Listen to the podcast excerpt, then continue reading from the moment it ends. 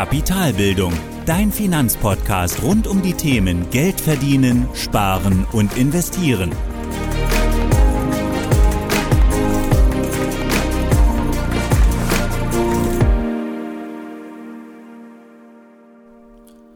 Moin Moin und willkommen zur fünften Folge des Kapitalbildungspodcasts.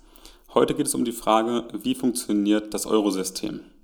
Also wie funktioniert das System, wie funktioniert die Wirtschaft, in der wir leben eigentlich? Und dabei geht es um vier Fragen. Die erste Frage, welche Banken gibt es in unserem System? Zweitens, welche Geldarten gibt es? Drittens, wer bringt diese Geldarten in Umlauf? Und viertens, wie wird eigentlich Geld geschöpft? Also wie vermehrt sich unser Geld in unserem System, in dem wir leben? Und diese vier Fragen oder die Frage generell, wie funktioniert unser Eurosystem, ist vielleicht nicht im Detail wichtig, wenn es darum geht, Investitionen zu tätigen. Aber ich finde dennoch, dass es einfach extrem wichtig ist, sich ein Grundverständnis aufzubauen, wie das System funktioniert, in dem wir täglich leben, in dem wir unser Geld ausgeben, in dem wir Geld anlegen, in dem wir Geld sparen. Und ich denke, da sollte einfach ein gewisses Grundverständnis vorhanden sein, vor allem wenn du in diesem System dein Geld verdienen, sparen und investieren möchtest. Okay, dann lass uns jetzt anfangen mit der Folge. Und bevor wir zu den vier Fragen kommen, die ich eben vorgestellt habe, möchte ich noch kurz den Begriff des Eurosystems erklären, denn den habe ich jetzt schon mehrfach verwendet und in dieser Folge geht es auch hauptsächlich um das Eurosystem, weil wir uns gerade als Deutsche oder auch als Österreicher beispielsweise in diesem System letztendlich bewegen und dort unser Geld ausgeben oder auch anlegen oder auch sparen oder was auch immer damit machen. Und das Eurosystem ähm, gibt es, seitdem, es den Euro, seitdem der Euro eingeführt wurde und es umfasst die Europäische Zentralbank in Frankfurt am Main und alle Zentralbanken der Mitgliedstaaten, die den Euro seitdem eingeführt haben. Und die Aufgabe in diesem System oder das oberste Ziel in diesem System ist es, den Wert des Geldes zu erhalten, also Preisstabilität zu gewährleisten, dass wir als Bürger oder dass die Wirtschaft an sich Vertrauen in das System hat und auch weiß, dass der Euro, den sie heute auf der Bank hat oder in der Hand hält, auch übermorgen oder auch in einem Jahr wirklich noch einen Wert hat. Und um dieses Ziel zu erreichen, hat das Eurosystem mit seinen Zentralbanken verschiedene Instrumente der Geldpolitik, beispielsweise den Leitzins, den sie heben und senken kann, um dieses Ziel zu erreichen. Also im Prinzip, wir haben das Eurosystem mit den Zentralbanken und das höchste Ziel dieses Systems ist es, die Preisstabilität zu halten durch eben eine gewisse Art der Geldpolitik, um das Ganze eben zu steuern, um das Ziel zu erreichen. Gut, dann kommen wir jetzt zur ersten Frage. Welche Banken gibt es? Also im Grunde unterscheiden wir lediglich in zwei Arten von Banken. Und das sind zum einen die Geschäftsbanken und die Zentralbanken. Und die Zentralbanken werden auch Notenbanken genannt. Zu den Geschäftsbanken. Da reden wir eigentlich im weitesten Sinne von allen Universalbanken, also Banken, die in allen Geschäftsbereichen arbeiten, sowas wie Sparkassen, Landesbanken, Kreditbanken und Kreditgenossenschaften, also im Prinzip alle Banken, die mit privaten Haushalten und Unternehmen agieren. Und in Deutschland haben wir laut Deutscher Bundesbank so circa 1700 dieser Geschäftsbanken. Und die Geschäftsbanken haben drei wesentliche Aufgaben. Die erste Aufgabe ist die Losgrößentransformation. Also viele kleine Beträge von Sparern, beispielsweise jetzt wir als Bürger geben unsere Sparbeträge zur Bank und die Bank transformiert diese dann in größere Beträge, um dann Kredite an Unternehmen oder Staaten zu verleihen, letztendlich, um so Kredite zu gewährleisten. Also die Sammlung von vielen kleinen Sparsummen mit unterschiedlichen Laufzeiten werden dann aggregiert in eine große Kreditsumme, die dann an ein Unternehmen oder auch mehrere Unternehmen dann aufgeteilt werden. Die zweite Aufgabe dieser Art von Banken ist die Fristentransformation, also die kurze Laufzeiten beispielsweise von Sparverträgen oder auch die lange Laufzeiten von Sparverträgen in letztendlich lange Laufzeiten oder kurze Laufzeiten von Krediten an eben diese Unternehmen abzudecken. Denn jede Spareinlage, die wir reingeben, ist letztendlich auch eine Verbindlichkeit uns gegenüber. Also die Bank muss irgendwann auch wieder das Geld zurückzahlen, muss aber auch sehen, dass sie das Geld, das sie von uns hat, dass sie mit ihm arbeitet, um so eben Gewinne zu erwirtschaften und muss dort genau die Spagat schaffen zwischen kurzen und langen Laufzeiten. Also die zweite Aufgabe, Fristentransformation. Die dritte Aufgabe ist dann die Risikotransformation, also die geringen Risiken, die wir als Sparer eingehen wollen. Wir wollen also keinen Verlust machen, sondern wirklich nach unten hin alles absichern, aber nach oben hin kleine Schritte machen, gerade bei Sparsummen letztendlich bei der Bank, versus die hohen Risiken, die eben eine Bank hat, wenn sie Geld an Unternehmen leiht, die große Investitionen tätigen wollen, beispielsweise eine neue Lagerhalle bauen wollen oder einen neuen Fuhrpark aufbauen wollen, wo das Risiko wesentlich höher ist. Letztendlich muss die Bank dieses Risiko dann transformieren vom geringen Risiko des Sparens hin zum größeren Risiko der Kreditvergabe. Und mit diesen drei Aufgaben letztendlich kann man dann diese Banken auch in unserem Eurosystem oder in der Wirtschaft insgesamt einordnen. Also die Banken sichern letztendlich die Grundlage allen ökonomischen Handelns, also die Geldverwaltung, die Kreditvergabe, aber auch die Teilnahme am Zahlungsverkehr durch die Ausgabe von Bargeld eben an die Bürger entsprechend. Und genau für diesen Service letztendlich, den diese Banken anbieten, ziehen sie sich auch Gewinne aus dem Geldschöpfungsprozess. Und diesen Geldschöpfungsprozess schauen wir uns dann später in Frage 4 an. Also um es mal kurz so so ein kleines Zwischenfazit zu ziehen. Also auch wenn Banken beispielsweise gerade in der Weltwirtschaftskrise 2008 beispielsweise eben viel Mist gebaut haben letztendlich mit dem Geld der Sparer, kann man doch zumindest sagen, dass ihr Dasein berechtigt ist. Denn nur mit ihnen letztendlich mit diesen drei Aufgaben, die sie haben, also die Losgrößentransformation, die Fristentransformation und die Risikotransformation, ist eigentlich ökonomisches Handeln oder die Wirtschaft an sich in der Lage auch mit Geld ähm, zu arbeiten letztendlich. Okay, dann kommen wir jetzt zur zweiten Bank oder zur zweiten Art von Banken letztendlich, die es in unserem System gibt. Und das sind die Zentralbanken, die auch Notenbanken genannt werden. Und die Notenbanken, das sind im Prinzip die Banken der Banken. Also wir als private Haushalte gehen zur Geschäftsbank, aber die Geschäftsbank an sich leiht sich eben Geld von der Notenbank. Und die Notenbank, gerade jetzt gesehen im Eurosystem, das hatten wir eben schon kurz beschrieben, ähm, bei denen ist eben das oberste Ziel, die Preisstabilität zu gewährleisten. Also jetzt ganz konkret eine Inflationsrate nahe unter 2% hat sich beispielsweise die Europäische Zentralbank auf die Fahne geschrieben, um die Preisstabilität zu gewährleisten. Und zum Thema Preisstabilität werde ich nochmal eine eigene Folge machen. Ähm, da werde ich jetzt nicht weiter drauf eingehen. Aber neben der EZB jedenfalls, die eben die Preisstabilität gewährleisten will und muss auch letztendlich, um das Vertrauen zu bewahren in diesem Eurosystem, gibt es wieder verschiedene nationale Zentralbanken oder Notbanken. Und so ist es für Deutschland beispielsweise die Deutsche Bundesbank. Und die Aufgabe der Deutschen Bundesbank ist dann letztendlich die Umsetzung der geldpolitischen Maßnahmen, die eben an der EZB festgelegt wurden, diese dann in Maßnahmen für Deutschland umzusetzen, um so partiell dann das Ziel des Eurosystems zu erreichen, also letztendlich die Preisstabilität. Und das Eurosystem, in dem wir jetzt leben, ähm, hat wie gesagt aktuell die Europäische Zentralbank als eine zentrale Notenbank und 19 nationale Zentralbanken jetzt zum Zeitpunkt der Aufnahme, also Anfang 2020.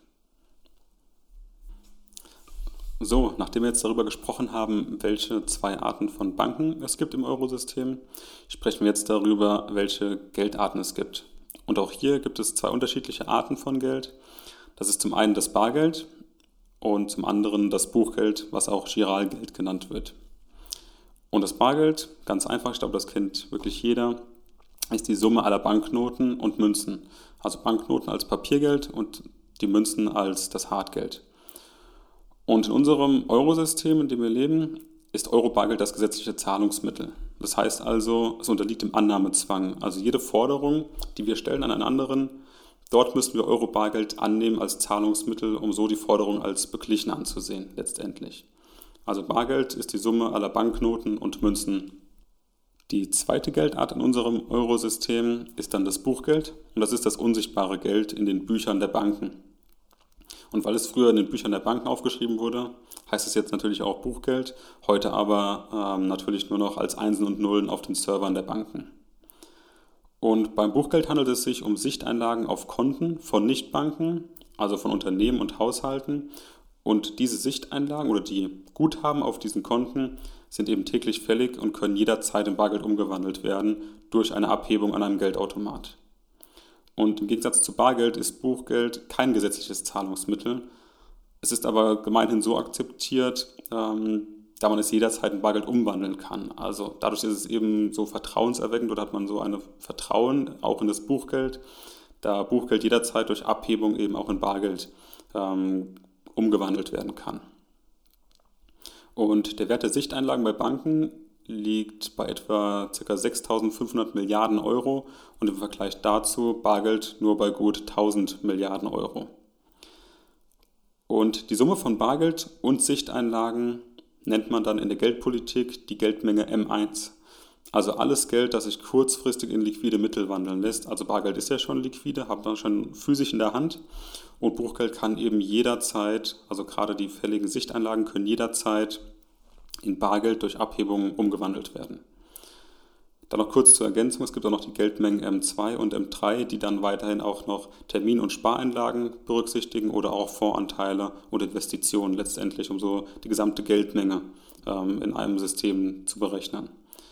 Hier ist aber tatsächlich wichtig erstmal, dass wir nur um die Geldmenge M1 sprechen, also alles an Bargeld und alle Sichteinlagen. Damit kommen wir dann zur dritten Frage, und zwar, wie diese Geldarten in Umlauf gebracht werden. Und unser Geld wird in der Regel nur von einem Institut in Umlauf gebracht, und zwar der Nationalen Zentralbank von Deutschland, und das ist die Deutsche Bundesbank. Jetzt ist es so, dass die Deutsche Bundesbank als staatlich befugte, unabhängige Stelle eben das Vertrauen ins Zahlungsmittel rechtfertigen soll, indem eben nur sie dazu befugt ist, das Geld eben auszugeben und in Umlauf zu bringen. Und dieses Recht, beispielsweise Banknoten in Umlauf zu bringen, nennt man Notenmonopol. Also die Deutsche Bundesbank hat das Notenmonopol auf die Banknoten.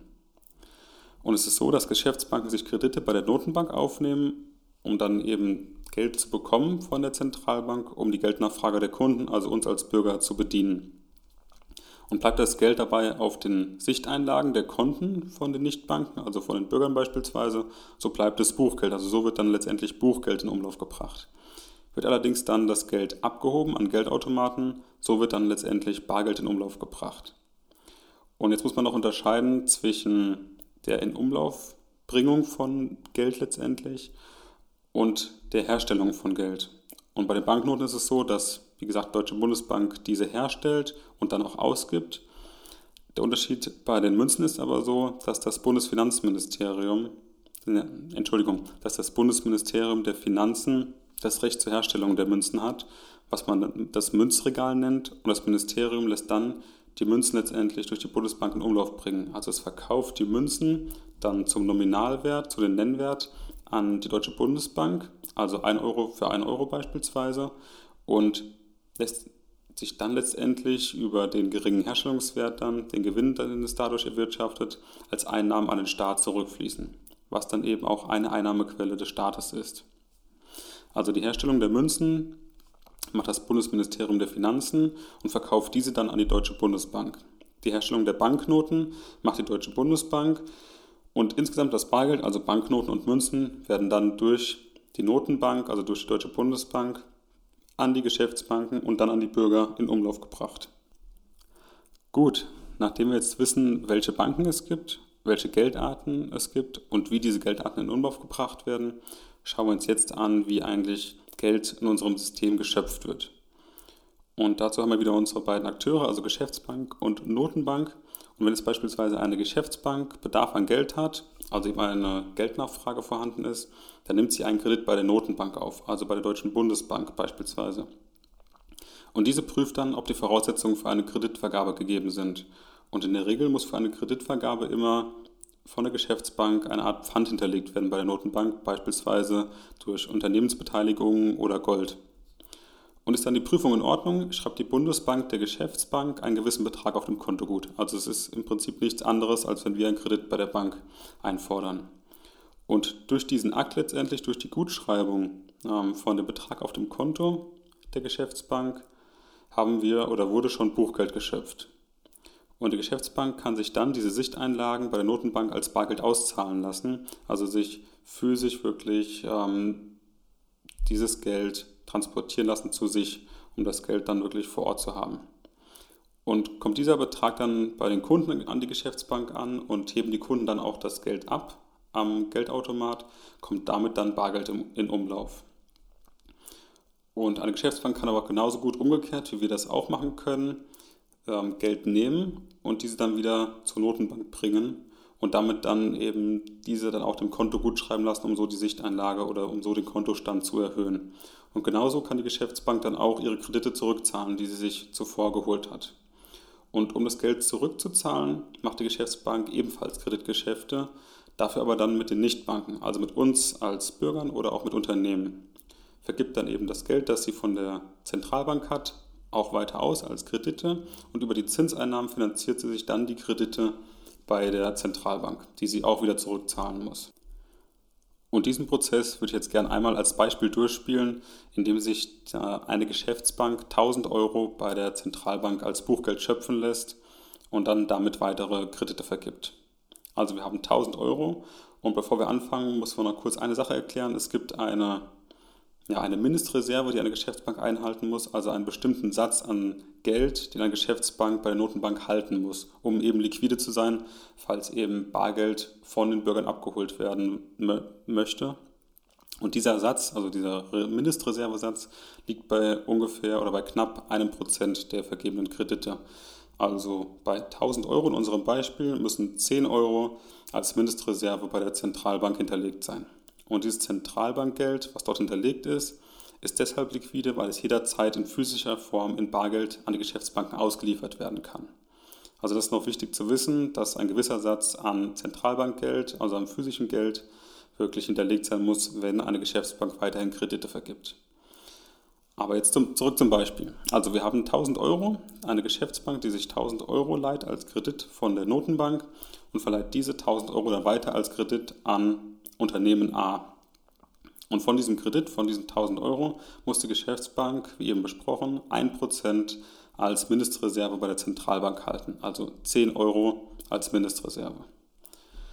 Außerdem geht die Bank noch davon aus, dass der Kredit, den das Unternehmen A nutzt, zu 80% als Sichteinlage nutzt, um so eben das Konto oder die Sichteinlagen, den Kontostand auf anderen Konten zu transferieren und 20% von diesem Kredit, also 200 Euro, ähm, sich auszahlt, um eben Bargeld zu haben, um das dann, um vielleicht andere Rechnungen zu bezahlen, die eben in Bar einfacher zu bezahlen sind.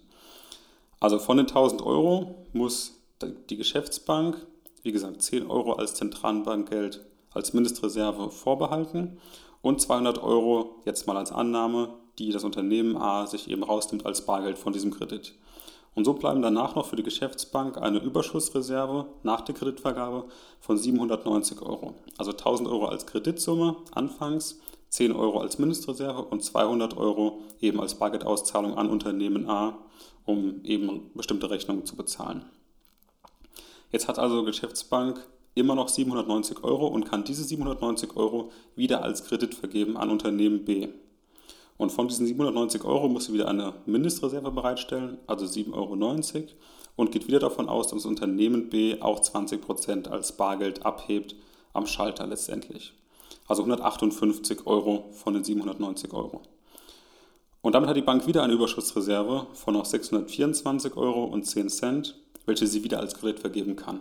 Und diese verleiht sie wieder an Unternehmen C. Und das ganze Spiel geht so lange weiter, bis eben keine Überschussreserve mehr vorhanden ist, also bis alles Geld aufgebraucht ist. Und dieses Modell der Kreditvergabe und der Geldschöpfung nennt man das Philips-Modell der Geldschöpfung. Und in unserem Beispiel könnte die Geschäftsbank theoretisch aus diesen 1000 Euro und mit der Annahme, dass immer 20% abgehoben werden an Bargeld, ähm, durch die Kreditvergabe 4800 Euro Buchgeld schöpfen, wobei sie nur 1000 Euro an Kredit bei der Notenbank eben eingefordert hat. Und diese Schöpfung von Buchgeld basiert im Wesentlichen wirklich nur auf Vertrauen, dass Nichtbanken ihre Sichteinlagen nicht zu 100% abheben, sondern lediglich auf anderen Konten eben die Sichteinlagen transferieren und diese sich nicht physisch auszahlen lassen. Daher kurz zur Einschätzung dann eben dieser Geldschöpfung, wenn also Politiker sagen, dass Geld auf deutschen Banken sicher ist, dann nur um das Vertrauen aufrechtzuerhalten, denn ein Bankenrun, einen sogenannten, eben bei Abhebung der gesamten Sichteinlagen ist schlichtweg einfach nicht möglich. Denn durch diesen Geldschöpfungsprozess, den wir haben und durch die Kreditvergabe, die wir haben, indem wir eben aus 1000 Euro Zentralbankgeld 4800 Euro Buchgeld schöpfen, ist es gar nicht möglich, dass so viel Bargeld hinterlegt ist, wie wir eben an Sichteinlagen, an Krediten vergeben haben. Also das ganze System, wenn wir jetzt unser Geld, wenn jetzt alle Bürger zur Bank rennen würden und ihr Geld abheben würden, würde das System zum Einsturz bringen, weil so viel Bargeld gar nicht vorhanden ist, um eben alle zu bedienen. Und daher wird die Politik und auch die Banken werden alles dafür tun, um dieses Vertrauen aufrechtzuerhalten. Und im Notfall würde eben auch ein Staat, wie beispielsweise Deutschland bei den deutschen Banken, eben zur Rettung einspringen um letztendlich die Banken zu retten, weil dieses ganze System einfach viel zu groß ist, um zusammenzubrechen, weil es einen riesen Rattenschwanz nach sich ziehen würde. Und dadurch wird eben versucht, das ganze Vertrauen ähm, aufrechtzuerhalten. Und wenn es eben darum geht, dann Banken zu retten, dann letztendlich wird das eben auch durch den Staat aufgefangen und dadurch dann letztendlich auch durch den Steuerzahler, der dann die Kosten dafür trägt.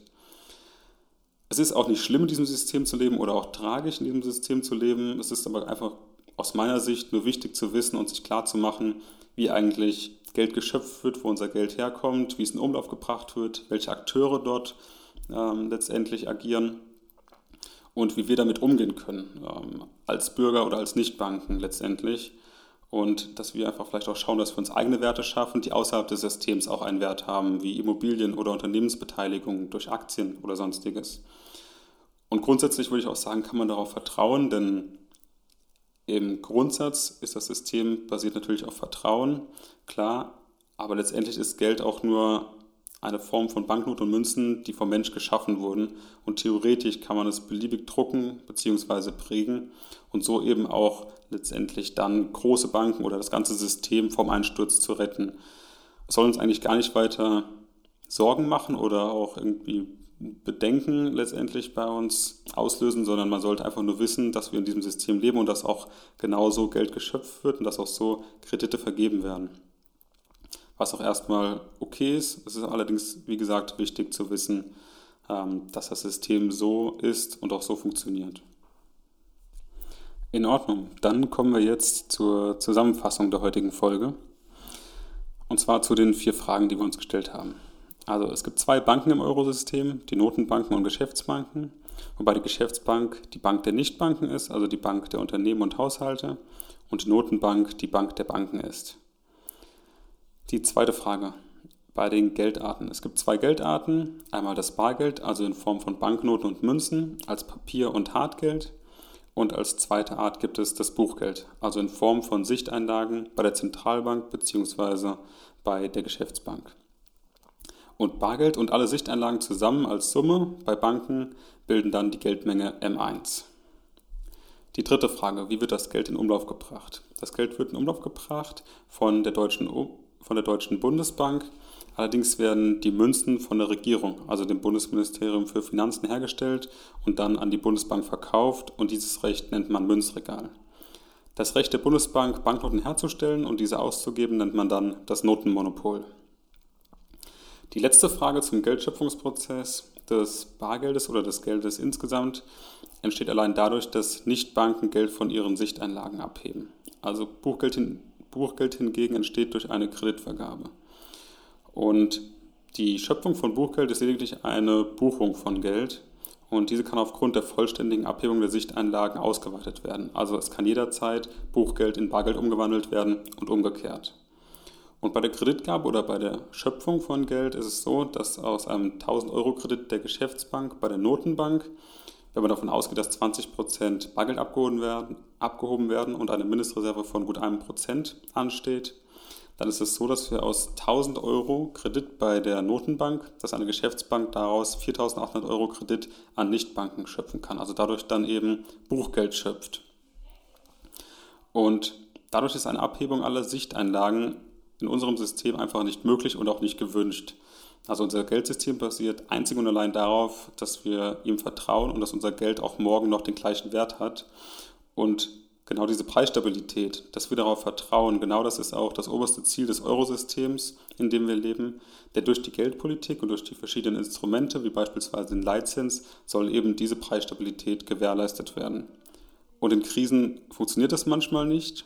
Ähm, es ist aber so, dass wir trotzdem generell aus meiner Sicht auch nicht allzu große Sorgen machen sollten. Wir sollten aber den Umstand kennen und wissen, welche Akteure in, dieser, in diesem Eurosystem letztendlich agieren und wie wir als Nichtbanken auch in diesem System verankert sind und welche Schlüsse wir letztendlich daraus ziehen, um unsere Anlagestrategie eben entsprechend zu gestalten.